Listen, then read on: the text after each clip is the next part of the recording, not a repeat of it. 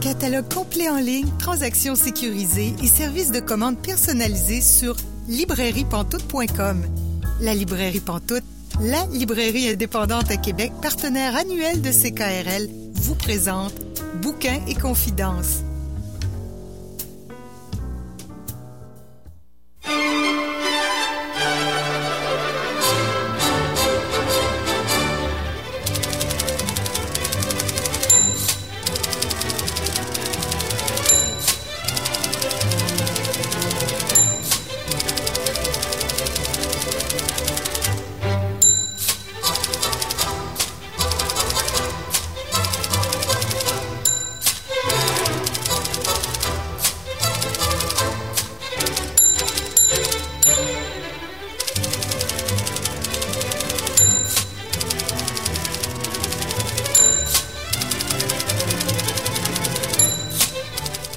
Bonjour et bienvenue à l'émission Bouquin Confidence. Julie Collin pour vous accompagner jusqu'à 19h. Aujourd'hui, comme d'habitude, comme tous les lundis, nous sommes ensemble pour parler de littérature. Cette semaine, c'est spécial parce qu'on reçoit pas un invité de la semaine comme d'habitude, on reçoit un de nos chroniqueurs, Étienne Beaulieu, qui a fait paraître un livre tout récemment, donc on en discute en deuxième partie d'émission de son plus récent livre qui s'appelle Les rêves du Hokipic. Et aussi, on va avoir notre chroniqueur Gilles Chaumel qui va venir nous présenter un auteur islandais. Mais pour commencer, devinez qui je rejoins. Ah, vous l'entendez rire? Pardon. Bonjour Caroline! Bonjour Julie! on, on garde nos bonnes habitudes, nous autres. Ben hein? oui. on, on change pas ça, une formule gagnante. Donc, cette semaine, tu nous parles d'un livre que tu as découvert grâce à un autre livre. Oui, absolument. Donc, un roman qui est paru en 2009. Alors, c'est pas hyper récent, mais ça vaut vraiment le détour. Ça s'intitule Trois femmes puissantes de Marie Ndiaye, publié chez Gallimard. Et donc, Marie Ndiaye, c'est une autrice française dont la mère est française et le père est d'origine sénégalaise. Et elle a remporté le prix Goncourt en 2009 pour ce roman-là. Donc, quand même un prix assez prestigieux. Puis, j'ai connu, en fait, ce roman via le livre Les Constellés de Daniel Grenier, Mhm. qui est paru en 2020. Euh, on se rappelle Les Constellés, donc c'est, en fait, Daniel Grenier raconte ses expériences de lecture durant une année où il a lu 100 femmes, finalement, 100 livres écrits par des femmes. Et Marie Ndiaye est une de ces femmes qui l'a lu. Donc, il mentionnait ce, ce roman-là dans son livre. Et connaissant aussi Daniel, il me l'avait recommandé personnellement parce qu'il y avait vraiment tripé sur ce livre-là. Il avait trouvé que c'était très, très, très particulier et euh, ça m'avait intrigué. Puis à un moment donné, je me promenais sur la rue Saint-Jean. Je suis passée devant la, la boutique de livres usagés. Euh, je pense que c'est le comptoir du livre que ça s'appelle. Et puis je suis rentrée parce que hein, on aime ça, rentrer dans les librairies. Mais oui, c'est difficile de résister aux livres. Ils nous, résister. nous regardent, on marche Ben sur la rue, puis ils nous regardent, ils nous disent rentre, C'est ça, rentre. viens nous voir. Et voilà, fait que là, je suis rentrée et puis je l'ai vu, donc j'ai fait ah ben voilà, quelle belle occasion. Alors euh, je me suis dit ben je voulais justement le lire en fait ce mois-ci aussi parce que on est le 28 février, c'est la dernière journée du mois de février qui est aussi l'occasion de souligner le mois de l'histoire des Noirs. Et donc, je voulais aussi en profiter pour euh, bien finir le mois là, en beauté. Évidemment, on peut et on devrait bien sûr lire plus de livres d'auteurs et d'autrices issus de la communauté noire à travers toute l'année. On n'est pas obligé de se limiter seulement à février. Mais j'aime toujours bien ce genre d'initiative-là parce que ça nous rappelle un peu l'importance aussi de diversifier nos lectures, hein, puis les auteurs, les autrices qu'on lit. Il y a février donc pour la communauté noire, on a juin aussi pour la, littérature autochtone. Donc c'est toujours des initiatives que j'aime bien euh, suivre et il y a toujours aussi des activités souvent qui sont rattachées à ça, des euh, rencontres avec les auteurs autrices. Donc c'est toujours des, des belles, euh, des beaux événements. Alors de quoi ça parle, Trois femmes puissantes? Ben, comme le titre l'indique, c'est un roman composé de trois récits. Les histoires de trois femmes qui, disons, se dressent devant l'adversité. Alors, trois femmes puissantes qui s'appellent Nora, Fenta et Kadi Demba. Et ça se passe, en fait, l'action se déroule entre la France et l'Afrique. Et trois femmes qui sont confrontées à des situations, disons, de détresse, de dépendance, des elles sont placées dans trois situations extrêmement difficiles, toutes différentes, et elles les affrontent par une très grande confiance en elles-mêmes, je dirais qu'elles ont, euh, et une très grande, euh, comment je dirais, beaucoup de sagesse et beaucoup de, de sang-froid devant les événements. Donc, on suit ces trois femmes-là tout d'abord, Nora, qui habite en France, qui a une carrière euh, très développée. Elle est avocate, elle a une fille, elle a une vie donc assez rangée et satisfaisante. Et elle va se rendre en Afrique pour visiter son père, qui est très vieillissant et avec qui elle a une relation assez trouble. Puis son père vieillit et lui demande de l'aide pour une affaire qui impliquerait son frère Sonny, qu'elle aime beaucoup. Alors elle accepte finalement de se rendre là-bas. Son père est assez déplaisant. Vraiment, c'est une personne pas agréable du tout, qui a une éthique assez douteuse. Il s'est, par exemple, remarié avec une femme très jeune qui est euh, décédée, avec qui il a eu deux filles. Et là, les filles, il leur parle pas et il va les envoyer loin de leur maison. Donc, bref, pas quelqu'un de particulièrement chaleureux. Puis, Nora, elle, elle a toujours eu une relation assez trouble avec son père, mais ce qui va être encore plus dérangeant, en fait, c'est que son frère Sonny, il est donc en prison. Et dans le fond, son père l'a fait venir pour le défendre comme il est avocate. Puis, il est accusé du meurtre de la deuxième femme de son père. Alors, toute une histoire, mais Nora, elle va découvrir en prison avec euh, Sonny que euh, il a en fait caché la vérité. C'est son père qui est responsable du meurtre. Et Sonny a décidé de prendre la faute sur ses épaules. Donc, ça va déclencher tout un, évidemment, un conflit familial assez, assez puissant. Euh, évidemment, Nora, elle se demande aussi là, comment elle peut euh, se réconcilier avec son père à travers tout ça. Hein. Là, tu as l'air de nous en dire beaucoup sur l'histoire. Est-ce que euh, tu nous donnes des punchs ou on est vraiment dans le début de cette histoire-là? Puis, dans le fond, tu nous en as pas donné beaucoup, puis il y a encore mille affaires à découvrir. Il y a encore beaucoup de choses à découvrir, je vous dirais. Oui, ben ça, c'est le premier récit, mais c'est tout après comment ça disons que ça va tourner beaucoup autour du psychologique aussi. Puis comment elle, elle va dealer finalement avec cette situation très conflictuelle de, de familiale et comment elle peut se réconcilier avec son père malgré tout mhm. ça. Donc Nora se retrouve dans cette première situation-là. Par la suite, le, le, deuxième récit, lui, va tourner autour du personnage de Fanta, qui, elle, enseigne le français à Dakar, au Sénégal, mais elle se retrouve à vivre en France avec son conjoint Rudy, parce que lui, il se trouve une job là-bas. Et là, ce qui est très particulier avec ce deuxième récit-là, c'est que c'est raconté du point de vue de son conjoint Rudy. Hein. Et on comprend à travers ses réflexions, à travers son, sa vision, que c'est un individu extrêmement toxique. C'est vraiment un cas d'homme qu'on pourrait voir être responsable de violence conjugale. Et c'est vraiment hyper particulier et j'ai l'impression que c'est entre autres à cause de cette partie-là que le roman a remporté le prix Goncourt parce que c'est toute une écriture d'être capable de voir en fait ce, récit-là à travers les yeux de cet homme-là et toutes les réflexions très particulières qu'il a. On comprend que lui et euh, Fanta, ils sont dans le fond séparés et là, ils ont un fils ensemble. Puis Rudy, il oscille entre des sentiments d'amour un peu, disons, questionnable, euh, mais en même temps beaucoup de jalousie, beaucoup de frustration. Il en veut au monde entier, de, de cette rupture-là. Et c'est vraiment particulier comment on voit finalement cette histoire-là à travers le regard de son conjoint, parce que Fanta, dans le fond, on ne, s'exprime pas, elle ne s'exprime pas vraiment à travers ce récit-là. Mais ça, donne vraiment une écriture très, très, très particulière, puis très unique en fait. Là. On, est, on a vraiment l'impression d'être euh, dans sa tête, de voir le monde à travers ses yeux.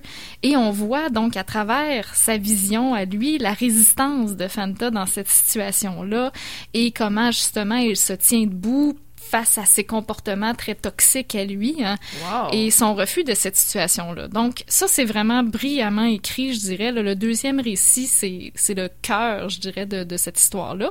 Puis le troisième, ben, c'est l'histoire de Kadi Demba qui, elle, vit en Afrique. Elle va perdre son mari et en perdant son mari et en devenant veuve, ben, elle perd tout, en fait. Donc, elle se retrouve à devoir vivre avec sa belle famille qui ne l'aime pas, qui va la chasser. Et éventuellement, ben là, elle va être, elle va essayer d'aller rejoindre rejoindre une cousine qui habite en France. Et pour ce faire, ben là, il va se retrouver dans tout le processus d'immigration des migrants finalement qui, tentent de traverser par exemple la Méditerranée et tout. Hein. Elle va devoir euh, même bon se prostituer parce qu'elle a plus d'argent.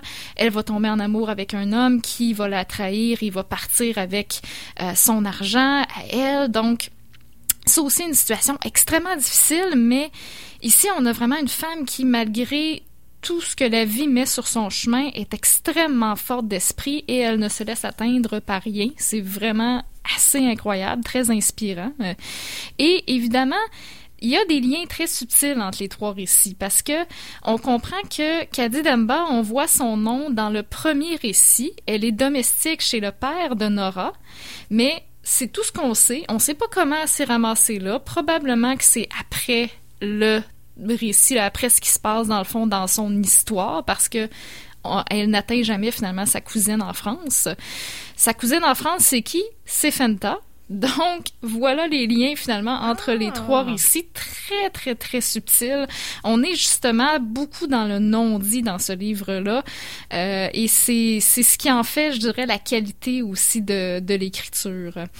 Et en plus, après chaque section, après chaque récit, on a un court paragraphe souvent où ça s'intitule Contrepoint et puis, c'est un peu une des sortes de, moments de lumière, je dirais, qui montrent la suite de l'histoire, parce qu'évidemment, c'est quand même des événements assez sombres.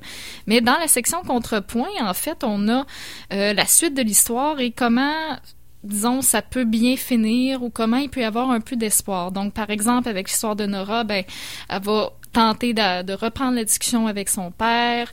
Euh, Fanta, elle va, euh, disons, aller au-delà de sa... Elle avait peur de sa voisine, ben, elle va la saluer. Donc, c'est un peu une espèce de forme de d'ouverture vers l'espoir et la lumière. Alors, ça aussi, c'est assez particulier dans le, le type d'écriture. Mais c'est vraiment un, un récit là, fascinant euh, vraiment une écriture très, très, très unique. Ça mérite définitivement le, prix Goncourt, euh, à mon humble avis. Euh. Et j'ai trouvé ça intéressant aussi parce qu'en entrevue, l'autrice mentionnait que elle s'était inspirée beaucoup de la force d'esprit des migrants et des migrantes pour ces trois personnages-là, surtout pour le dernier personnage de Kadi Demba, qui est elle-même une migrante, parce qu'elle trouvait que ces gens-là incarnaient la résilience même. Hein, et avec raison, effectivement. Donc, j'ai trouvé ça très beau aussi comme, euh, comme réflexion. Là. C'est vraiment euh, très, très bien écrit et ça vaut, euh, ça vaut le détour, même si, bon, ça fait quasiment, ça fait plus de dix ans déjà que ça a été publié. un bon hein. livre, ça n'expire pas. Absolument. Ça n'a pas de date d'expiration. Ben c'est très vrai. Tout à fait. Il y a tellement des livres que l'on lit qui datent de, super longtemps. Il n'y a, pas de problème par rapport à ça. Puis ici, à l'émission Bouquin et Confidence, on ne se limite pas, de toute façon, aux, aux nouveautés. Tout à fait, absolument. il y a tellement de choses à lire. Il y a tellement de choses à lire. puis des fois, il y a des pépites comme ça qui nous sont passées en dessous, puis on n'a pas remarqué. Donc, euh, c'est vraiment super que tu nous parles de ça. Et là, je te vois, tu as un extrait. J'ai un petit extrait pour euh, vous donner un peu une idée là, de, de l'écriture. Euh, cet extrait, donc, de la section Le récit sur Fanta, à travers le, le regard là, de, de son ex-conjoint. Alors, ça va comme suit. Il s'entendait halter dans le combiné et il sentait monter en lui de nouveau, comme ce matin-là quand Fanta l'avait bravé par ses paroles ou peut-être par son silence, il ne savait plus, mais lui dirait-on enfin combien de temps un homme qui lutte pour la survie de son honneur d'homme et de père et de mari et de fils, un homme qui tente chaque jour d'empêcher que s'effondre ce qu'il a bâti, combien de temps cet homme peut supporter d'être la cible de reproches inchangés, formulés ou lancés par le regard d'un œil scrutateur, amer et sans pitié, et s'il peut le supporter front blanc et sourire aux lèvres comme si la sainteté participait également de son devoir, le lui dirait-on enfin, et qui, lui, que ses amis avaient abandonné cette colère chaude, presque douce, presque cordiale, à laquelle il savait bien qu'il devait résister, mais qu'il était si bon aussi de ne pas entraver, si bon et si réconfortant, au point qu'il se prenait parfois à songer. Cette colère familière, n'est-ce pas tout ce qu'il me reste? N'ai-je pas tout perdu en dehors d'elle? Quand même, hein? Quand même. Quand même. Donc on voit, c'est pour ça que je trouvais que c'était un peu un un exemple d'à quel point euh, il y a comme un il y, a quelque chose définitivement de problématique avec cet homme-là et tu sais il y a des trucs qui sont irrésolus et de la manière dont il agit dans ce, ce récit-là c'est euh, c'est jamais dit évidemment. Tu sais on est beaucoup dans le non-dit mais on voit que on, on, arrive à des conclusions où on voit que c'est quelqu'un clairement de toxique. Donc c'est euh, et c'est ça justement le jeu hein, d'y aller entre le non-dit et, et, et, la subtilité pour qu'on puisse comprendre sans que ce soit écrit euh, noir sur blanc finalement.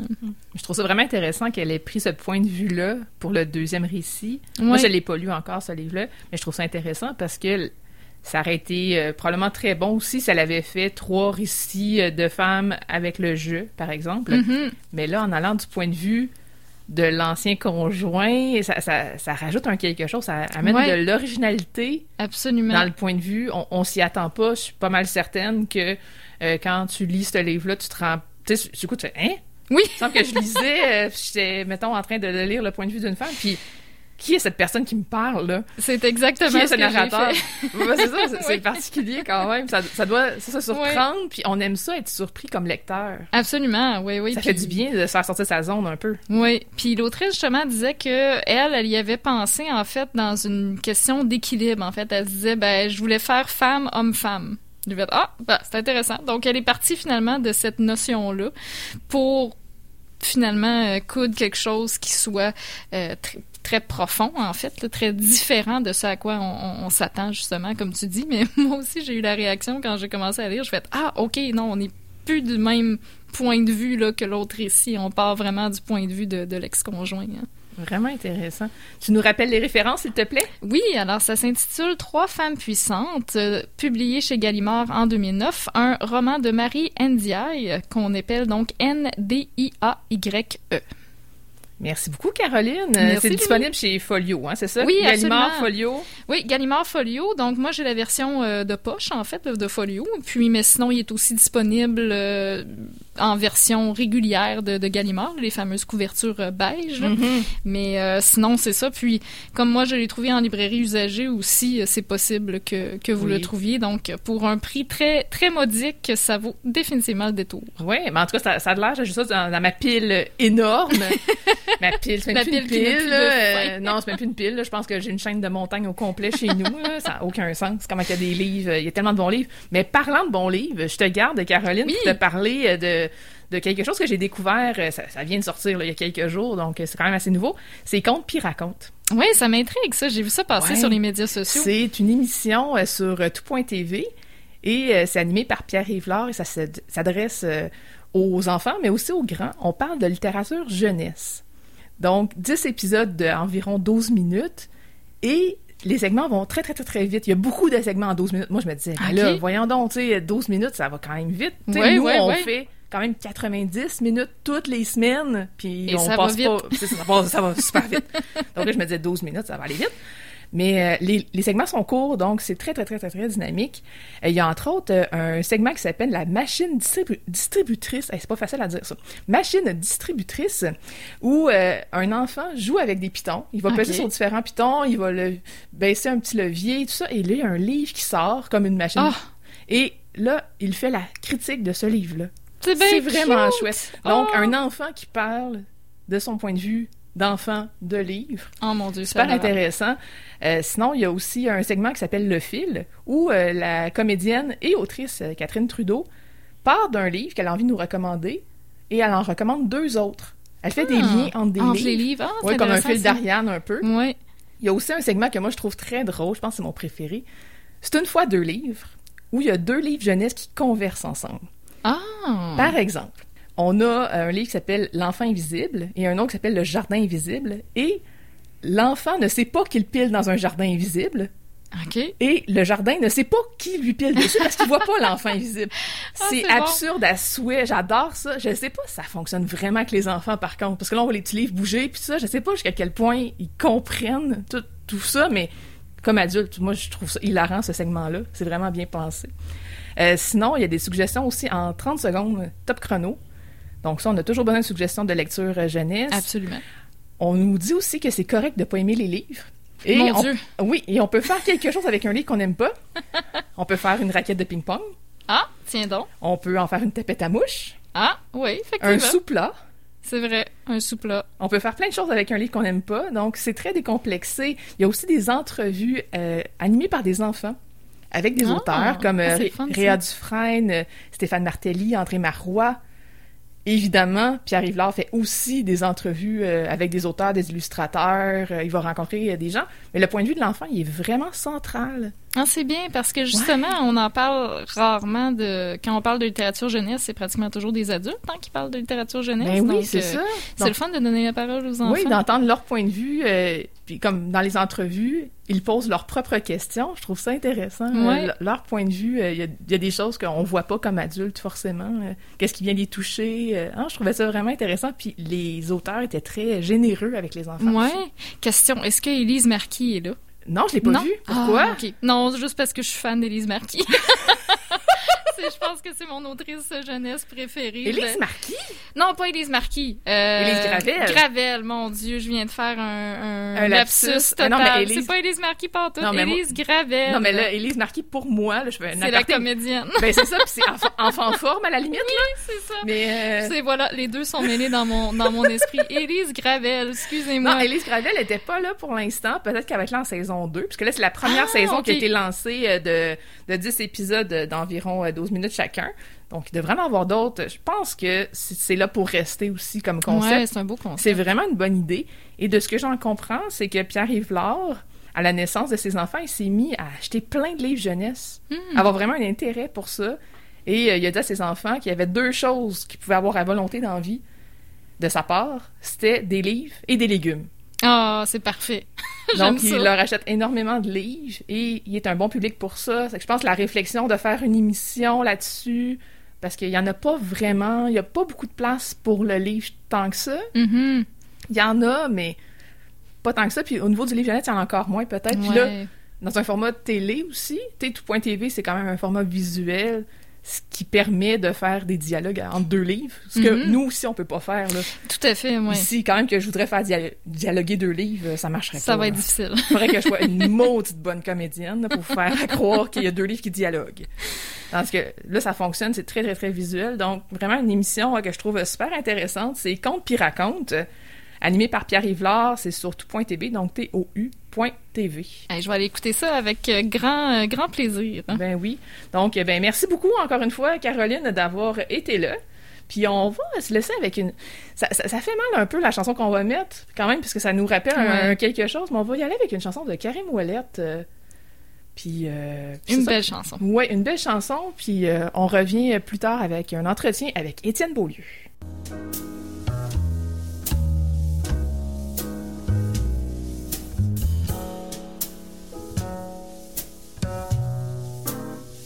Catalogue complet en ligne, transactions sécurisées et services de commande personnalisés sur librairiepantoute.com. La librairie Pantoute, la librairie indépendante à Québec, partenaire annuel de CKRL, vous présente Bouquins et confidences.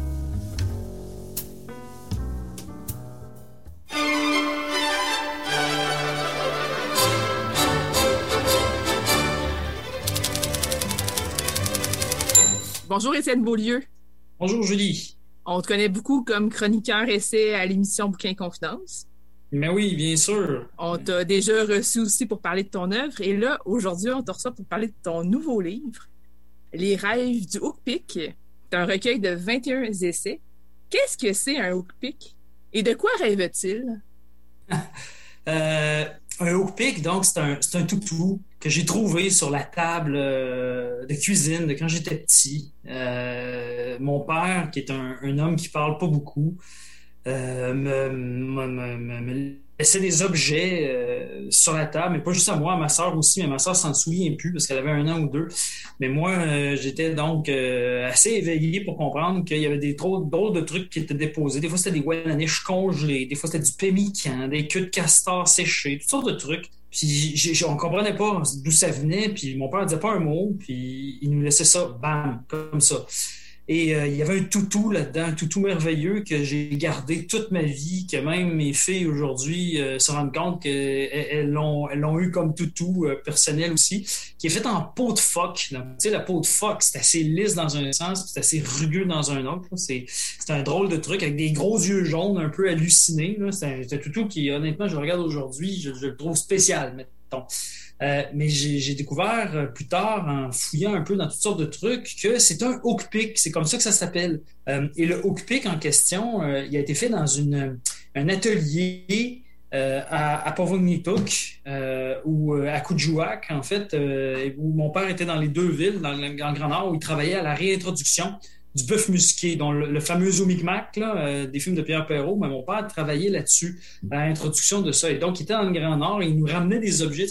Euh, un couteau en demi-lune euh, que, j'ai su plus tard, qui était un houlou, dont les femmes inuites se servaient pour dépecer la chair de caribou, ce genre de choses-là, des, sculptures en pierre à savon qui étaient vraiment weird. C'était des, sculptures vraiment space, un peu art abstrait. Des fois, c'était, des fois, c'était plus des objets figuratifs, des hiboux, mais d'autres fois, c'était vraiment, vraiment flyé. C'est un peu, à 5 ans, 6 ans, retrouver ça sur la table de la cuisine le matin, des espèces de formes étranges un peu, euh, tout, tout, tout sculpté en pierre savon qui, qui évoque des Inuksuk, qui, qui évoque des, euh, des formes de la, forêt, de la, mais surtout, de la, évidemment, de la toundra.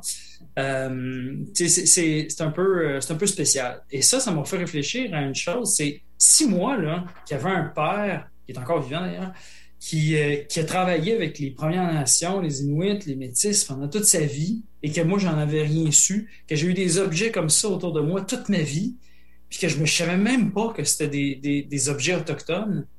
J'imagine le, plus grand nombre de Québécois à quel point cette question-là est, refoulée, est, mais pourtant elle est tellement proche, elle est juste à côté, elle juste, on est, euh, on est comment dire, euh, les deux pieds dans toutes ces questions-là sans s'en rendre compte.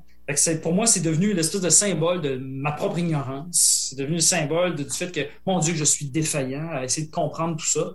Euh, et ça a été le début d'une grande, grande enquête qui a duré pas mal d'années, qui dure encore, qui n'est pas finie. En fait, je dirais même que cette enquête-là sur les Premières Nations, pour moi, elle ne fait que commencer. En fait, puis là, je l'appelle même plus une enquête, parce qu'au début, c'était une enquête pour savoir c'est quoi cette affaire-là.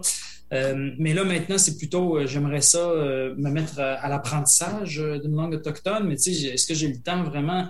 non, mais je veux le faire. Je veux absolument faire un, une, ou deux, ce serait vraiment au moins la base. Tu sais, je donne un cours de littérature autochtone aussi au cégep de Drummondville où j'enseigne. Puis, je demande aux étudiants de trouver des mots autochtones, par, ils font des exposés sur les, cultures de Première Nation, puis de trouver cinq mots importants à prononcer dans la langue. Puis, ils me le disent tous 5, dans le fond, c'est pas assez. Fait que ils se mettent à faire 5, 10, 15, 20. Donc, je me rends compte que ça a un effet d'entraînement euh, sur pas mal de monde, cette, euh, euh, ouverture-là que, j'ai trouvée. C'est de comprendre d'où venait le hook pick de mon enfance. C'est drôle parce que tout le monde dans ma famille appelle ça le hook pick. Personne ne savait c'était quoi le truc. C'est hook hook pick. Même mes filles disent ça, c'est un hook pick. Donc, c'est le nom autochtone. J'ai trouvé ensuite L'autre chose, le Hookpick, c'est que ça a été le symbole de l'Expo 67. Ça, tout le monde l'a oublié. Tout le monde l'a oublié. Moi-même, je dis, voyons donc, je me sens que j'avais pas vu ça. C'est quoi cette affaire-là? Et c'est en fouillant là, que je me suis rendu compte euh, que, que, que c'est, c'est un, ça a été très fort. Tu sais, c'est comme les à un moment donné, aux Jeux olympiques de Vancouver, est devenu euh, très, très connu, tu sais, mondialement. Mm-hmm. Et au Canada, on dit, ah, ben ouais, des Inukshuk, là, il y en a partout.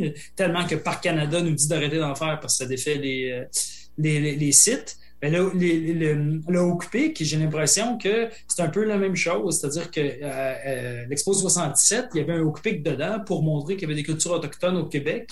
Euh, mais en fait, personne ne savait trop trop ce que c'était, puis c'était assez galvaudé. C'est même, le c'est une chouette rayée, en fait, c'est le symbole national du Québec.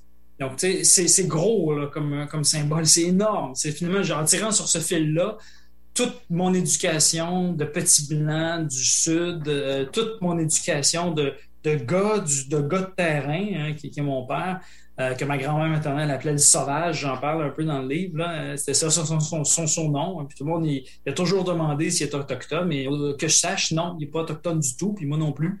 donc, mais c'est assez, c'est même si on l'était, ça expliquerait beaucoup plus de choses. Mais le fait qu'on soit pas, je trouve ça dans, la famille, je trouve ça très, très, très significatif. Je trouve euh, c'est porteur de, de, de, tout, de tout le voile qui reste à faire tomber pour se comprendre.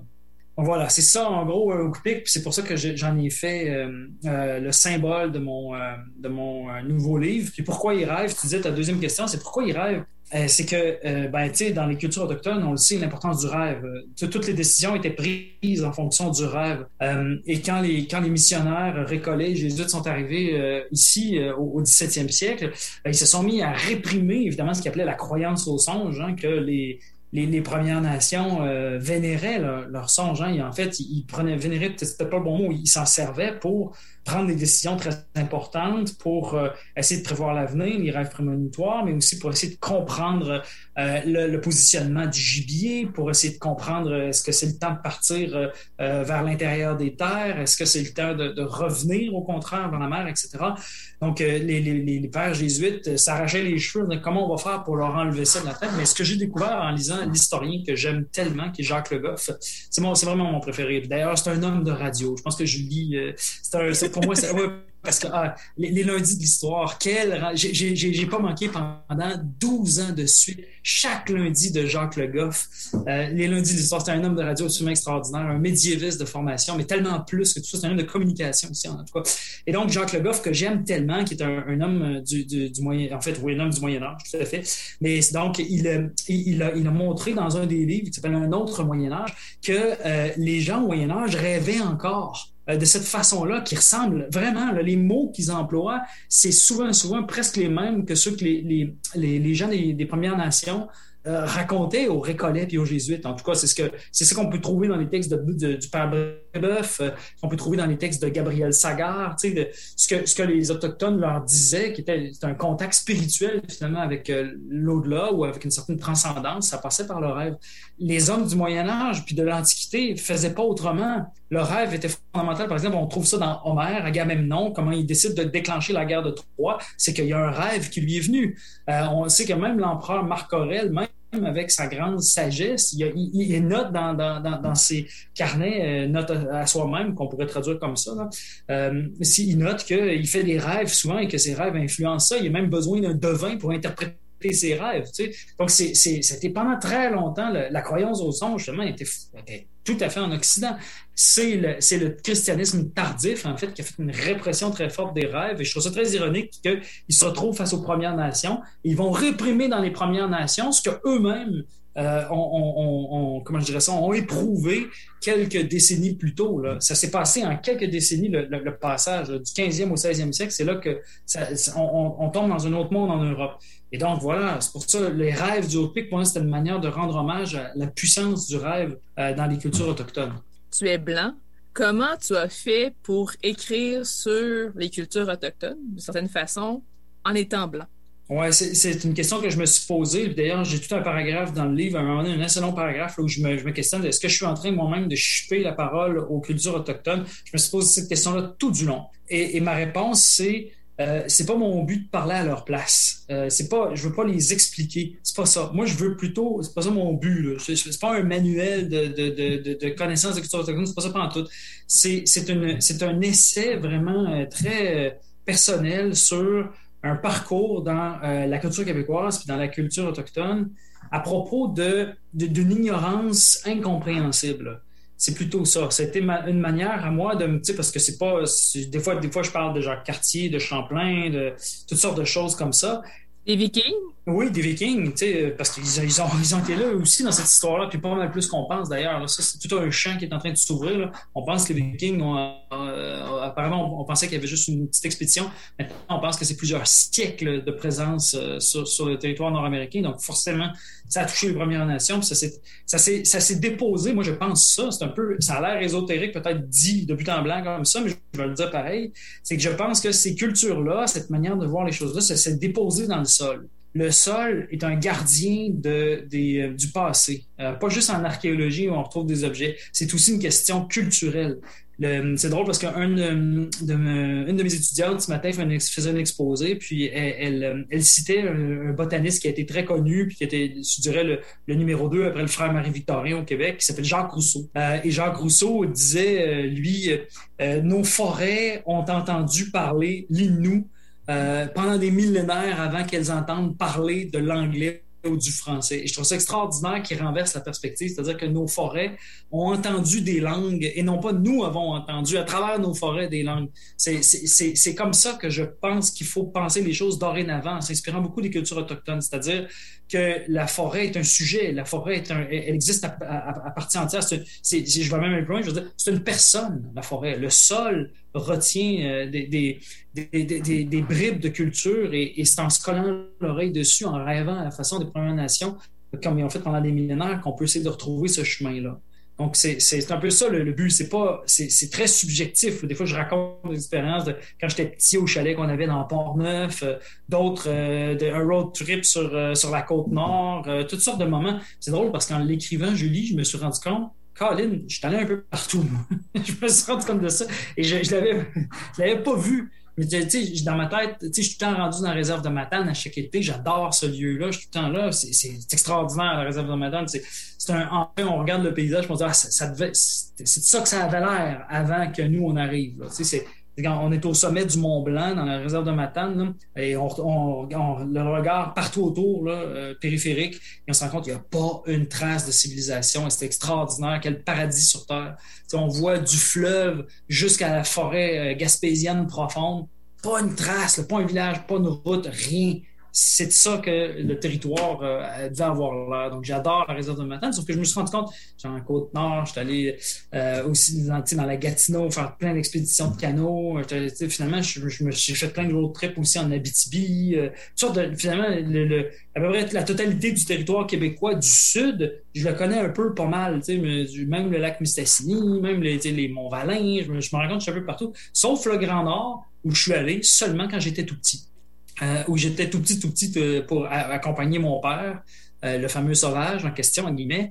et j'ai des, des, photos de moi où je suis dans les bras de ma mère, puis j'ai une espèce de gros bœuf musqué, pas un bœuf, un bœuf, un peu musqué qui, qui, est juste à côté de moi et qui, me renifle. J'ai vraiment un bébé, j'ai quelques mois euh, à côté de, de, l'immense rivière qui, euh, qui passe à côté de Coudjouac, euh, qui, s'appelle la Coxoac. Donc, et c'est une mémoire inscrite, c'est déposé en moi. C'est le seul moment de ma vie où je suis allé dans le Grand Nord. Le reste, je suis totalement ignorant.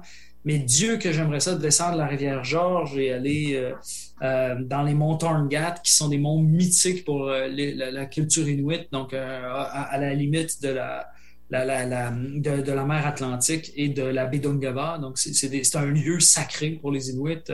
Et je pense que c'est une expédition qui me tenterait beaucoup. Mais donc, c'est tout ça pour dire, oui, je me suis rendu compte que finalement, j'ai une assez bonne connaissance avec mes jambes. Hein. Les Autochtones disent beaucoup ça. Hein, pour, connaître le territoire, il faut le marcher. Faut, faut... Joséphine Bacon insiste beaucoup là-dessus. C'est en, en, marchant le territoire qu'on le connaît. Je me suis rendu compte que c'était pas si pire que ça, mon truc.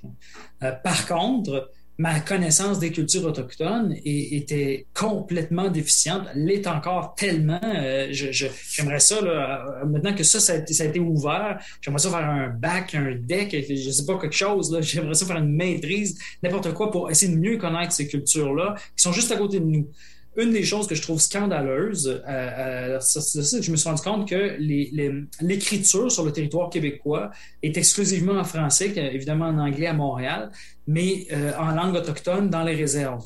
Euh, par exemple, chez les on, va écrire en français, en anglais et en cri, en EU, comme, ils disent eux-mêmes. et, quelques endroits, ça va être comme ça, Wendake, par exemple, hein, pour, mais là où j'habite, euh, j'habite ici à Sherbrooke, puis euh, il n'y a pas un mot en Abenaki sur le territoire, à part à Odanak et à Wolinak, qui sont les deux euh, lieux où habitent principalement les Abenaki. Mais je comprends pas que la rivière Saint-François qui traverse tout le territoire, qu'on ne lui donne pas sur les panneaux son nom, son, son, son nom à Benaki. Je comprends pas que le mont Mégantic, euh, on lui donne pas son nom à Benaki, etc., etc., etc. Donc, je pense que ça serait vraiment, vraiment euh, simple de, renverser le cours de l'histoire, puis d'avoir juste un peu d'ouverture puis de bonne foi en renommant les lieux qui ont été dénommés. Ça, c'est mon autre découverte. En fouillant un peu, je me suis rendu compte, c'est le géographe Henri Dorion disait ça, disait que c'est carrément un génocide culturel, cette affaire-là. Euh, il, on a, il y a 100 ans, il y avait beaucoup plus de noms autochtones du territoire. C'est juste qu'on les a débaptisés pour remettre des saints machins partout sur le territoire, des, tous des noms de villages, des noms de ci, des noms, etc., des, noms de rivières, alors qu'ils il, s'appelaient depuis des milliers d'années du nom des nations qui, qui occupaient et qui occupent encore le territoire. Donc, c'est ça que je trouve, euh, je dirais, euh, confrontant dans, dans, mon livre. Beaucoup de gens qui l'ont lu puis qui vont dire, oh, c'est dur ton livre. Peut-être, mais euh, c'est encore plus dur. Ce que, ce que toute l'action qu'on a fait sur le territoire, c'est assez, c'est assez dévastateur. Puis l'autre chose que moi je trouve, c'est que mes filles commencent à être assez grandes. Là, ils, ont, ils ont appris trois langues, le français, l'anglais, l'espagnol à l'école. C'est super d'apprendre l'espagnol, mais apprendre une langue autochtone, la langue du territoire où on est, il me semble que ça, ça serait pas mal plus simple, puis plus direct et immédiat. C'est quelque chose qui m'est apparu en écrivant le livre. J'ai dit, comment ça se fait là, qu'on on, on, se comprend pas juste dans la langue? Euh, c'est en écrivant un passage très précis que cette pensée-là m'est venue. C'est un passage où je raconte que je suis allé euh, dans le, tout près de. En fait, on, était parti du lac Saint-Jean, puis on a traversé pour se rendre jusque dans le territoire euh, du Eyu Ichi, donc se rendre chez les Cris. Puis rendu à Lebel-sur-Quévillon, euh, la route est longue, puis il n'y a pas beaucoup de villages, il y a beaucoup de points de ravitaillement. Fait quand on tombe sur une station essence, on est tout content, donc on s'en va là. Puis il y avait une espèce de petit restaurant à côté. Et ça fait longtemps ce que je raconte là, ça fait 25 ans, cette scène-là, mais je me rappelle, ça m'a marqué, puis j'ai comme enfoui ça en moi, ce, moment-là. Euh, il, y a y a, une famille euh, euh, qui est juste à côté de nous. À ce moment-là, je savais pas même qui s'appelait les EU. Je savais même pas quelle langue ils parlaient. J'avais aucune idée. J'avais jamais entendu parler, en fait. Moi, je me retrouve sur leur territoire. J'avais jamais entendu et, je suis fasciné. Je veux leur parler. Je j'essaie de communiquer. J'essaie d'entrer en contact et je reçois un, un, regard d'incompréhension de, qu'est-ce que tu veux, toi? apprends à parler notre langue avant de t'adresser à nous. Euh, ça, ça, va être juste un minimum. Puis sur le coup, j'ai absolument pas compris. Je resté tellement bête, comme aucune communication possible. Euh, et euh, ça a été pour moi j'ai une tristesse épouvantable ce moment-là. Et ça, ça fait 25 ans. Et quand j'ai écrit ce passage-là, je me suis dit, je, je, je voudrais pas que mes filles et tous les, les plus jeunes vivent, vivent ça. Donc, quel est le moyen? C'est d'enseigner à l'école euh, des, rudiments, au moins d'une langue algonquienne, d'une langue iroquoienne. Hein? Donc, c'est les deux grands groupes linguistiques qu'on a avec les Nutitut euh, dans le Nord, qu'on enseigne au moins les rudiments de ces grandes familles linguistiques-là. Ça serait un minimum. Euh, et j'ai tenu ce propos-là sur différentes ondes, notamment avec euh, Marie-Louise Arsenault à Plus on de fou. J'ai dit ça aussi avec Jean-Philippe Plot à Radio-Canada. Puis j'ai reçu des messages disant Ouais, c'est un peu radical ton propos. Je veux dire, oui, OK. Mais imaginons un instant là, toute la, bataille linguistique que les Québécois sont en train de mener pour euh, garder le français imaginons un instant si on était le, je dirais le dixième de la situation des langues autochtones. Euh, je veux dire, s'en sort, l'Innu Ayman s'en sort euh, assez bien à cause de l'Institut de Chakapèche puis de tout ce qu'ils font pour garder le, le, savoir des aînés. Mais euh, la majorité des, des, des, cultures des Premières Nations ont beaucoup, beaucoup de difficultés à transmettre leur langue à leurs plus jeunes. c'est un grand, grand enjeu en ce moment. Donc, les Micmacs, c'est vital, c'est crucial en ce moment ce qui est en train de se passer pour transmettre ça aux plus jeunes. Euh, et donc, euh, le, tout, tout, ça, moi, je disais, si on se mettait juste un instant dans leur peau, je pense qu'on ferait cet effort-là. Deuxièmement, moi, je pense que si on faisait ce genre de propos-là, donc le territoire qui soit nommé en autochtone, qu'à l'école, on apprenne les rudiments, euh, au lieu de faire des maisons longues en bâton de popsicle, comme tous les, les, les, enfants du Québec font depuis des, générations, c'est super. Là. Ça leur fait apprendre c'est quoi les maisons longues. Mais je pense qu'on devrait aller beaucoup plus loin que ça. On devrait rentrer dans leur culture. Donc, si on faisait ça, ça, ça permettrait une, une, une beaucoup plus grande compréhension de tous les enjeux environnementaux. Je pense que ça serait, c'est le moyen de passer à la phase suivante euh, d'aménagement du territoire différent. Voilà.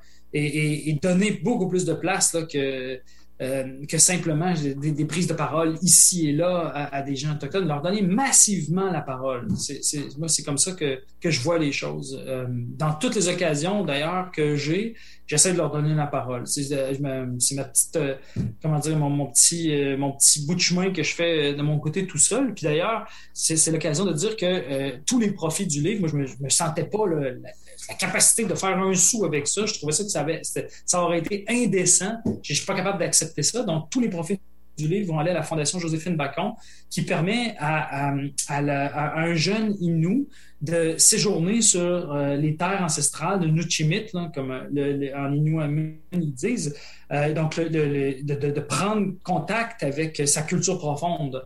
Donc, ça, moi, je trouve ça important que ça puisse se transmettre. Donc, c'est ma façon de favoriser. Puis d'ailleurs, je veux juste le dire à, tous ceux, celles qui nous écoutent, que pas nécessaire d'acheter le livre. vous pouvez faire un don directement à la Fondation Joséphine Bacon aussi. Ça, va être très, très apprécié. Puis ça a un effet direct sur euh, la transmission de la culture euh, chez les Premières En particulier chez les Inuits. C'est pas seulement chez les Inuits, mais surtout chez les Inuits pour la Fondation. Donc, tu sais, ça, ça, ça, coûte pas grand-chose. Il y a un retour d'impôt là-dessus, sur ce genre de don-là, jusqu'à la concurrence de 100 dollars. C'est tellement facile euh, à, faire ce genre de don-là.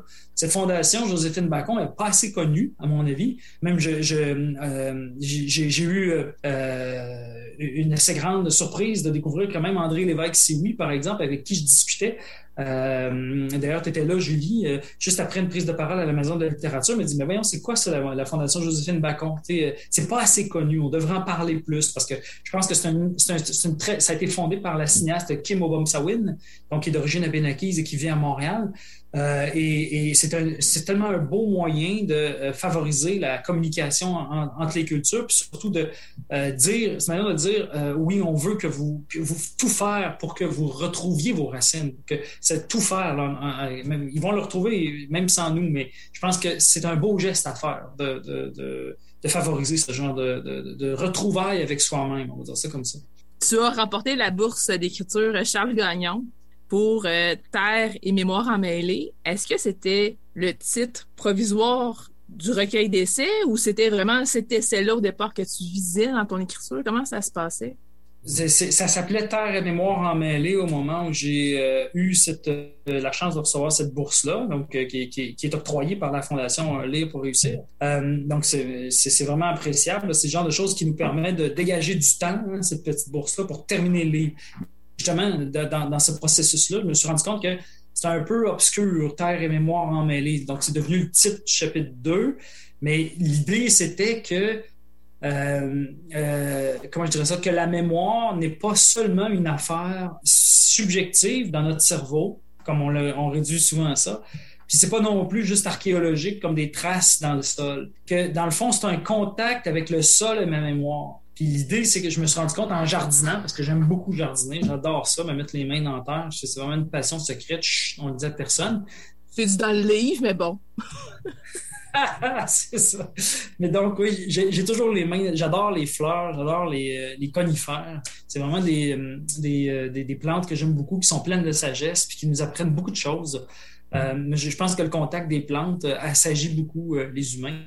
Euh, et donc, les, c'est en, en, fouillant, dans la terre que je me suis rendu compte qu'il euh, y, a, quelque chose qui se réveille en moi quand je touche à la terre. J'ai, à un moment donné, même, euh, c'est il y a deux étés, c'est sorti, la phrase est sortie toute seule. je suis sauvé. C'est vraiment bizarre que la phrase est sortie. De, voir des épines de pain blanc toutes rougies dans le sol qui se mélangeaient à, à, la plante que je suis en train d'essayer de transporter. la phrase est sortie toute seule. On dirait que ça, ça calme tellement, ça, ça, ça amène quelque chose d'ancestral. On a une mémoire qui dépasse notre mémoire individuelle. On a une mémoire cellulaire qui est très, très puissante et qui va très, très loin dans le temps de, de, de notre espèce qui est pas si ancienne que ça finalement, hein, Homo sapiens, 250 000, 300 000 ans. Mais je pense que notre mémoire cellulaire est beaucoup plus puissante, puis va beaucoup plus loin que, tout ça. Euh, et peut remonter peut-être jusqu'à notre, notre, nos, plus lointains descendants qu'on sait aujourd'hui. La science paléoanthropologique a beaucoup progressé. On sait que notre espèce a, des branches euh, qui remontent jusqu'à, mettons, Homo euh, qui remonte à 13 millions d'années où on vivait dans les arbres. Donc, on est des, on est des créatures des arbres, d'abord et avant tout. Puis je pense que ça, l'apaisement du contact avec le végétal, même que euh, en lisant les, les, les paléoanthropologues d'aujourd'hui, on se rend compte de quelque chose de, on n'imagine pas de penser que nous sommes des êtres qu'on faisait comme des oiseaux. On a fait pendant des millions d'années des nids dans les arbres pour dormir, hein, pour se mettre à l'abri des prédateurs, pour se, etc. Donc, ça, ça c'est des choses aussi que les, les cultures autochtones, je pense, sont très proches de ça, comme par exemple pour les corps des des, personnes décédées dans la culture nous on les attache, on les met pas au sol, on les, attache au sommet des arbres. C'est ce genre de choses-là, je pense, qui sont beaucoup plus proches des racines ancestrales et très profondes de, l'humanité. Donc voilà, tout ça pour dire euh, que être plus proche du végétal, pour moi, c'est une manière de vraiment euh, de, passer euh, comment je dirais ça, outre mon, propre ego, de me laisser traverser par des forces beaucoup plus puissantes que moi. Donc, Terre et mémoire emmêlées, c'était ça qui était derrière. C'était ça, c'était ça le titre. Que, que, que, la mémoire et la terre ne forment qu'un. Dans fond, l'humus en question du sol, c'est un humus de mémoire aussi. C'est un humus, c'est une puissance culturelle. Euh, puis c'est ça, c'est drôle, en tirant là-dessus, je me suis rendu compte qu'il y a un paquet de productions culturelles, euh, comme on dit aujourd'hui, des films, des livres, des pièces de théâtre, qui parlent beaucoup de ça. Je suis tombé sur euh, euh Terre des âmes, je suis tombé de, de, de oui, qui parle exactement d'un trou dans le sol, hein, qui, serait, évidemment, c'est fictif, là, mais survenu à la place, en fait, dans, dans, le stade de Percival Molson, où les, c'est dans le film de, de, de, François Girard, qui s'appelle Hochelaga, Terre des Hommes. Donc, ce, fameux trou dans le sol, dans euh, Tristan Racine aussi qui avait écrit ça, Le Nid de Pierre. Euh, il y a toutes sortes de productions culturelles là, qui parlent de ça. Pour moi, c'est tout à fait contemporain. C'est comme si le sol, tout à coup, euh, s'effondre et il, y a du sens qui est enfoui dans le sol, qui demande juste à parler à nouveau, à reprendre la parole. Donc, se faire les transmetteurs de tout ça, je pense que c'est quasiment, de, je fais même, quasiment une tâche, c'est quasiment, quasiment un devoir d'écouter de, cette voix-là qui, euh, qui parle comme ça, qui, qui, s'exprime quasiment toute seule. C'est un peu ésotérique, mais je pense, dit, on peut le regarder d'une manière un peu trop euh, avec notre, œil rationnel, mais dans le fond, moi je pense qu'il y a une supra-rationalité dans cette manière de penser les choses-là, parce que quand on regarde les choses d'un point de vue strictement rationnel à la manière des Occidentaux, euh, on se rend compte très, très vite que la rationalité est totalement irrationnelle avec ce qui se passe en ce moment en Ukraine. Je pense qu'on a un excellent exemple de à quel point une, supposée rationalité mène à des choses complètement aberrantes. Euh, et donc, tu sais, quand on, quand on voit les choses avec euh, ce, qui, est qualifié souvent trop rapidement d'ésotérique, je pense qu'on on, on peut voir qu'il y a une plus grande sagesse, il y a une plus grande compréhension globale des choses euh, qui peut se, se, mettre en place, comme par exemple le fait que quand les Blancs sont arrivés sur le territoire ici, ils ont eu un, comme, comme, comme héritage euh, un, un, capital, on va dire ça comme ça aujourd'hui, je, je, suis désolé de parler avec ces mots-là, mais on va, on va le dire juste pour que ça soit très clair, un capital écologique absolument incroyable, je veux dire même un patrimoine écologique euh, mm. vraiment puissant ça a été, on arrive avec des forêts presque intactes, alors qu'au même moment, les forêts en Europe sont presque toutes décimées. Au 17e siècle, c'est fini, les grandes forêts en Europe. Il reste que la forêt noire. On arrive ici, les Premières Nations ont vraiment pris soin de euh, les, toutes les cultures autochtones ont vraiment pris soin de la forêt. Ils ont, ils ont gardé un soin jaloux de, que, les espèces continuent à croître. Hein. Les, témoignages de Marie de l'Incarnation, de euh, Paul le Jeune, euh, jésuite, sont, sont, formels. Il y a des bêtes partout, hein, Marie de l'Incarnation, la, la, quantité prodigieuse de bêtes qu'il a sur ce territoire. Dix ans après leur arrivée, il note déjà qu'il n'y a presque plus de ces bêtes-là. C'était dix ans dix ans d'arrivée de la culture blanche pour détruire des milliers d'années de soins. Donc, euh, on a des siècles à rattraper de soins de nos forêts, de notre territoire. C'est des siècles et des siècles à rattraper. Voilà. Et ce livre-là est écrit pour un appel à, à, voir les choses différemment. En lisant ton, ton recueil d'essais, j'ai eu l'impression que tous tes livres se retrouvent dans ce livre-là. Comme si tout avait mené à écrire ce livre-là finalement. Est-ce que c'est l'impression que tu avais toi aussi? Parce que même ton premier texte dans Contre-jour, c'est en lien avec ça. C'est fou. Oui, c'est, c'est le moment d'une de, vie où, tu sais, euh, moi je suis dans la, quarantaine avant ça, on va dire ça, mais il y, a plein de gens qui parlent de ça. Que euh, il y a un moment dans une vie, à un moment donné, où tu te rends compte que, ah, OK, c'était pour ça. Voilà, le, à 20 ans, j'étais, j'allais dans cette direction-là, mais je ne savais pas trop pourquoi. C'est jusqu'à tout récemment. Moi, pour moi, ce livre-là, c'est tellement génial que tu dises ça. Je suis content que ça transparaisse. Que tu aies lu ça, c'est vraiment génial. J'ai eu l'impression de Ah, ah, OK, à, plein moment d'écriture, que les fils se touchaient, qu'enfin, il y avait un contact qui se faisait en différentes parties de mon être et que euh, enfin ces deux parties-là pouvaient communiquer. Et ça, fait quasiment une sensation physique, quasiment neuronale dans le cerveau. ah bon, ok, ça se touche. Ces choses-là vont ensemble. Que l'appel que, que je lançais dans Contre-jour il y a 20 ans, maintenant 23 ans, aïe aïe, euh, euh, c'était dans le fond une idée de de dépasser toute la culture chrétienne qui était celle de mon héritage, puis d'arriver à trouver une forme de croyance qui soit très, très proche de ce que Pierre Vadeboncoeur cherchait là, dans euh, La clé de voûte. Très, très proche de tout ça. je me rappelle qu'à l'époque, j'avais reçu ce livre-là avec un malaise profond. Je me disais, voyons, que c'est ça, cet héritage chrétien-là, mal digéré? En fait, c'est moi qui n'avais rien compris. Euh, je, je, pense qu'il y avait quelque chose comme une espèce de tentative de chercher une spiritualité laïque, une espèce de transcendance de l'immédiat, quelque chose comme, c'est pour ça que ça s'appelait croire en ce monde-ci le croire, croire, finalement, croire à quelque chose d'abstrait, c'est bien trop facile. Je pense que le plus difficile, c'est croire à ce qui est devant nous, là, au présent. Et ça, c'est la voie de la sagesse autochtone de, départ. Là. Dans, aussitôt qu'on ouvre un livre de, euh, de, pensée autochtone, et je pense en particulier ici à Georges Sioui, qui a, été tellement important dans mon parcours, tellement, c'est une découverte profonde. Cet homme-là, d'une compréhension incroyable de ce que c'est que le phénomène humain sur Terre, puis de, du lien entre les Premières Nations, les Inuits, les Métis, puis de toute la culture blanche. Cet homme-là a vraiment compris quelque chose et je trouve qu'on n'entend pas assez parler de, de Georges Emery Sioui. Je trouve qu'il y a Dali Giroux qui en parle puis qui est très proche de lui. Euh, moi, je, l'ai rencontré par l'espace du livre, hein, tout simplement, mais après ça, on, a écrit, on, a correspondu un petit peu. Euh, mais c'est quelqu'un, je pense, dont la pensée est, à découvrir. Pour, pour se comprendre même comme Québécois, je pense qu'il faudrait passer par lui c'est assez. Je vais, je, vais, jusque-là. Puis je me suis rendu compte qu'à peu près tous les fils de mon parcours se touchent.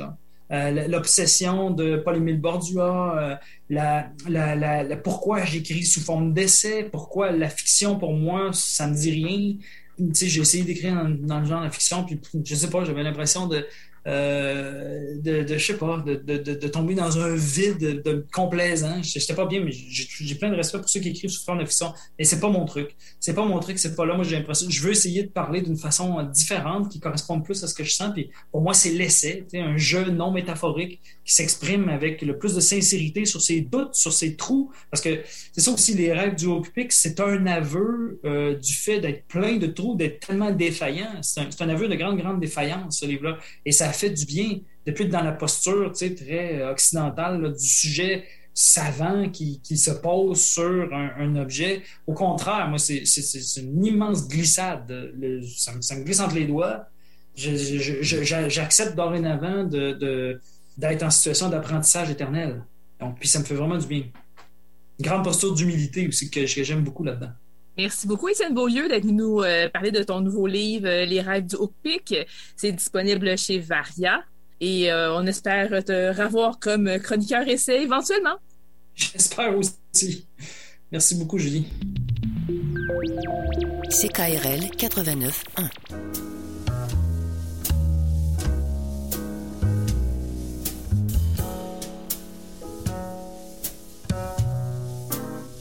Catalogue complet en ligne, transactions sécurisées et services de commande personnalisés sur librairiepantoute.com. La librairie Pantoute, la librairie indépendante à Québec, partenaire annuel de CKRL, vous présente Bouquins et confidences.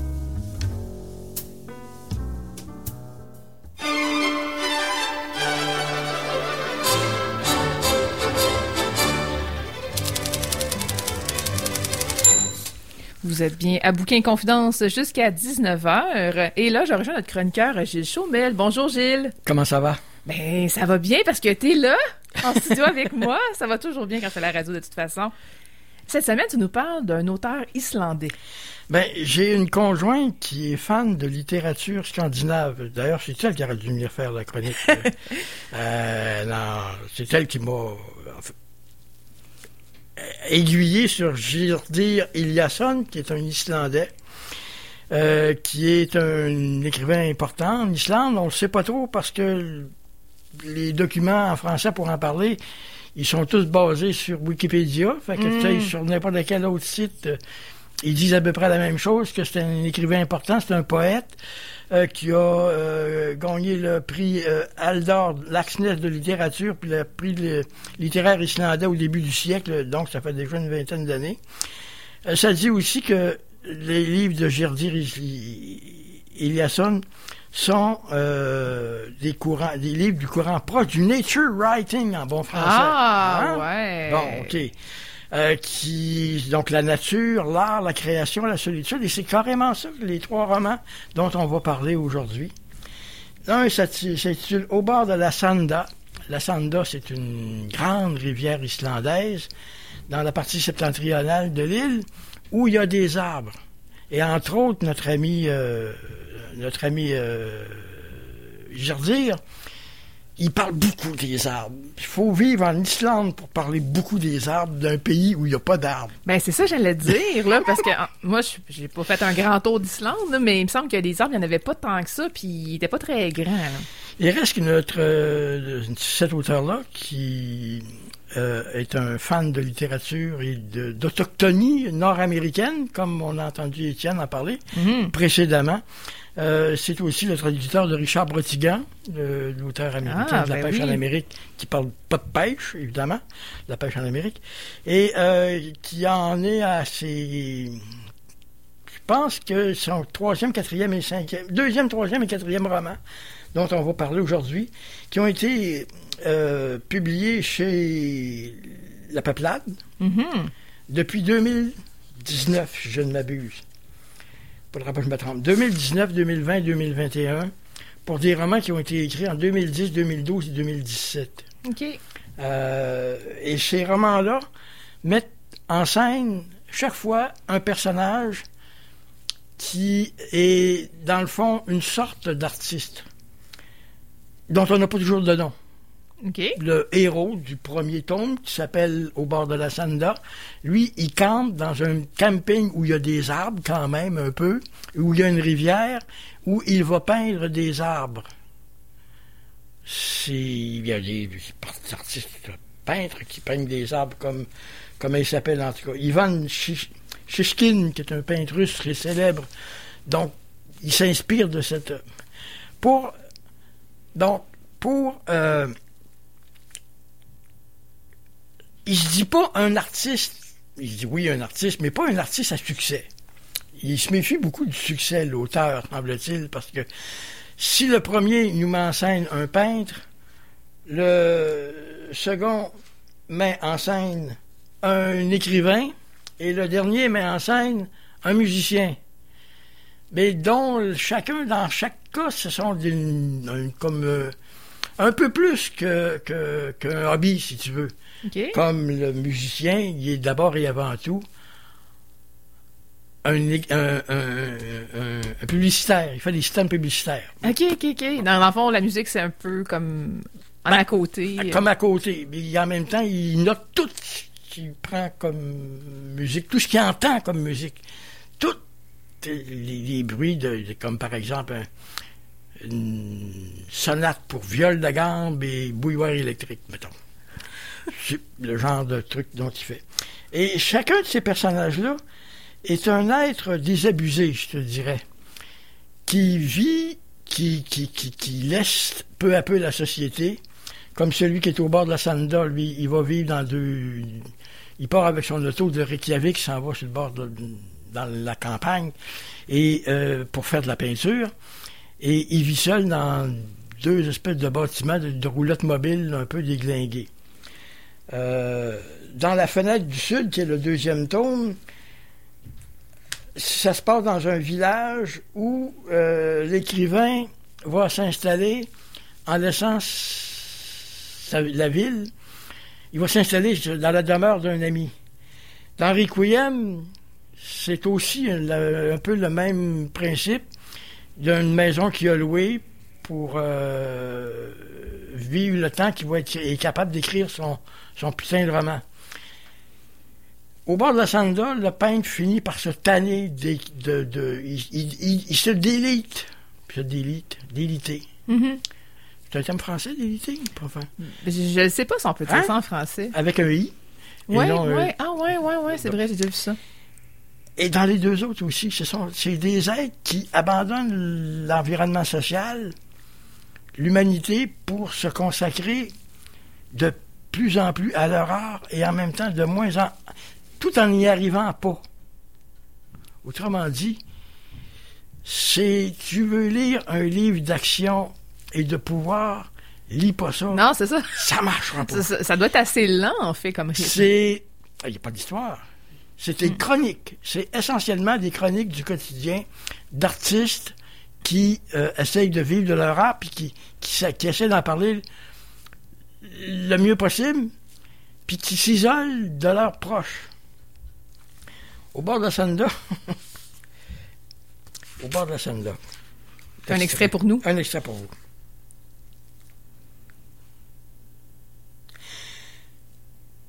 À présent, des dizaines d'années plus tard, je sors de la caravane le soir, quand j'ai fini de m'évertuer à peindre, et je monte dans la forêt.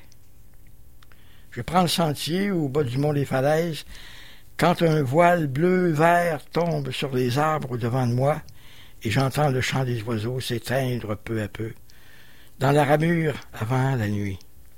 Je commence à avoir envie de peindre des arbres, même si je ne pourrai jamais les saisir sur la feuille ou sur la toile comme le peintre russe Ivan Shishkin, qui a fait surgir la vie ouverte et cachée des arbres à la surface immaculée d'innombrables tableaux aussi vivant aujourd'hui que lorsqu'il les a peints il y a cent ans.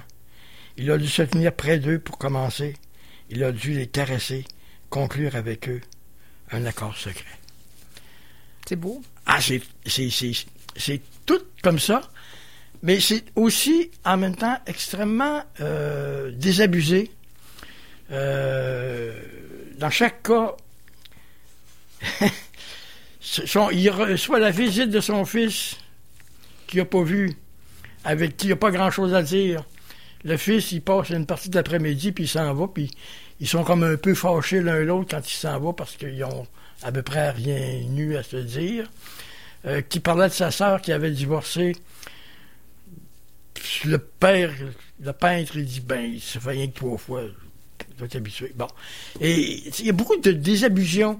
J'aime ça utiliser l'esprit, l'expression désabusion. C'est l'expression favorite de Nino Ferrer dans la fin de, sa vie euh, pour euh, expliquer son détachement par rapport au monde. Euh, c'est la même chose dans les trois, dans ces trois Mhm. romans-là. Dans la- le plus percutant, à mon avis, le- moi, ça, aurait- ça aurait dû être la musique, parce que suis un fan Ben de oui, musique. ben oui, Puis- tout à fait. et puis, euh, oui, oui, c'est- c'est- c'est c'est magnifique c'est ce qu'il raconte sur la musique, mais qui n'y arrive jamais. Il y a une relation avec une femme à qui il écrit des lettres qu'il n'envoie jamais. Il va au bureau de poste, puis il revient. On est toujours dans son petit village. Il fait un saut à Reykjavik de temps en temps, il revient dans son petit village. Il y a peu de relations avec les gens. Il y a un café tenu par une tenancière assez bougonne. Il y a une librairie tenue par une tenancière ou une libraire qui n'a pas l'air à s'intéresser aux livres du tout.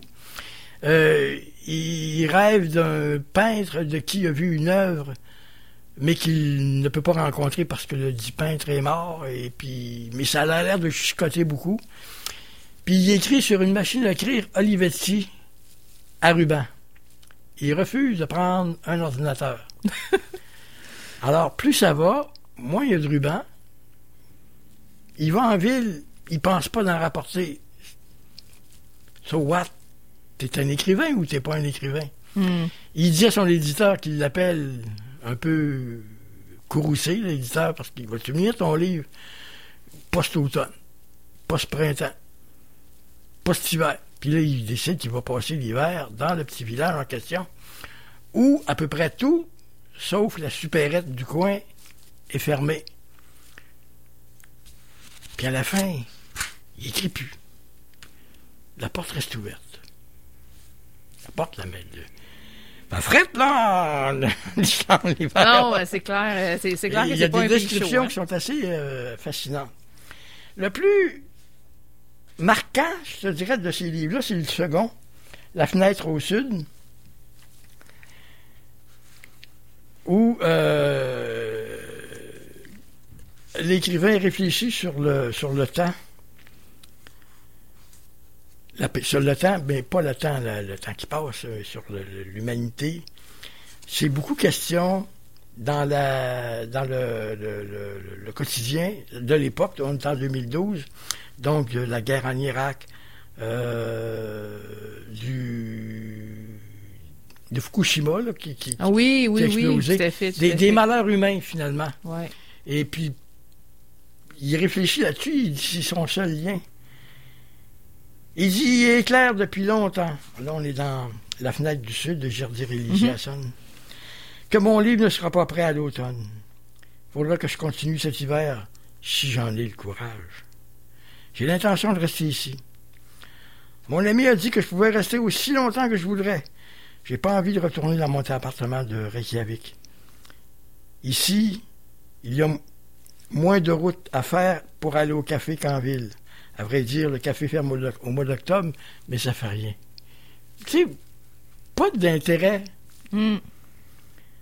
Je pense souvent à la lettre que j'ai brûlée l'autre jour. Je le regrette presque. Je ne comprends pas pourquoi j'ai fait ça. Pourtant, j'en connais la raison. Il, a reçu une lettre de la femme à qui il écrit des lettres puis qui n'envoie pas. Il rouvre pas la lettre, il la, il la brûle. Il dit, je sais pas pourquoi je l'ai faite, mais il a reçu un autre puis il la brûle encore. Ouais. Celui qui est seul, c'est là hein, la phrase, je pense qu'il résume beaucoup euh, son univers euh, littéraire. Celui qui est seul est toujours seul, infiniment seul, et nulle compagnie ne peut rien y changer. Je suis un type comme ça. J'avance seul à travers tout. Le temps présent m'a fabriqué. Je suis son rejeton. Mais il me laisse me débrouiller tout seul à travers la vie, comme si je ne le concernais plus. C'est ce qui se cache véritablement derrière le fait d'être le produit de son temps. On est abandonné. Wow. Manifestants tués à Damas, 16 morts à Bagdad. Toutes les nouvelles qui nous parviennent du monde indiquent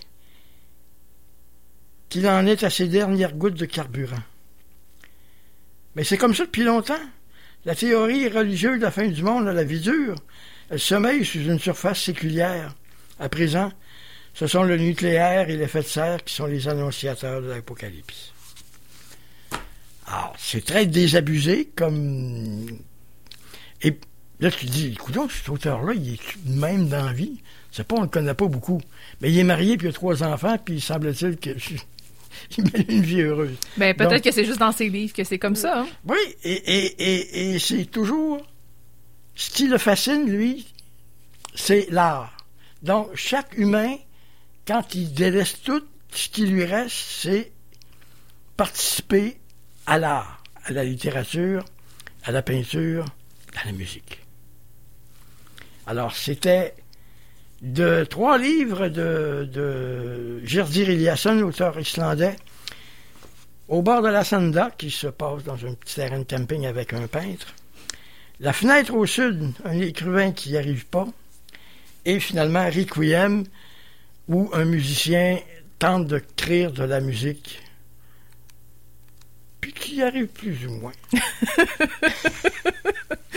Merci beaucoup, euh, Gilles Chaumel, pour Ben, ces trois suggestions. C'est beaucoup de poésie. Ben oui, mais ça, paraît. Ça à paraît. lire, Mais en même temps, si tu veux avoir quelque chose de hop la joie, pas nécessairement. Non, non, c'est ça, là. C'est pas, c'est pas tout à fait ça. Mais on a bien compris, puis avec les exemples, les, les, les extraits que tu nous as lus, on a bien compris qu'est-ce qu'il y en publié chez La Peuplade. Oui, tout à fait. Donc, on se laisse avec une petite, euh, une petite chanson d'un interprétée par C'est du bac Islandais. interprété par euh, Vikingur Olafsson, pardon, un des grands pianistes de ce monde, qui est islandais. Hmm, fait qu'on on se laisse avec ça. Merci beaucoup, Gilles. Plaisir.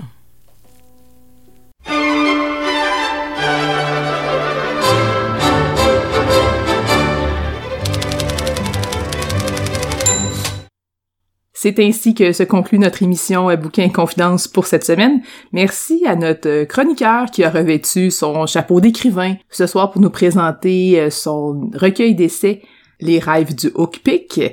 Merci également à notre chroniqueuse Caroline Ménard ainsi qu'à notre chroniqueur Gilles Chaumel. Restez à l'écoute de CKRL, c'est en aparté qui suit dans quelques instants. Passez une belle soirée et à la semaine prochaine!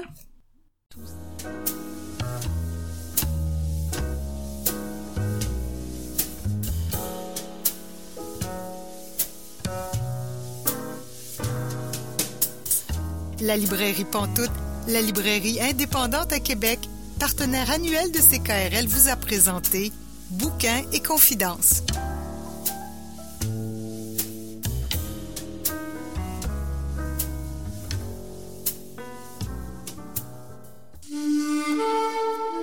Cette émission est disponible en balado-diffusion.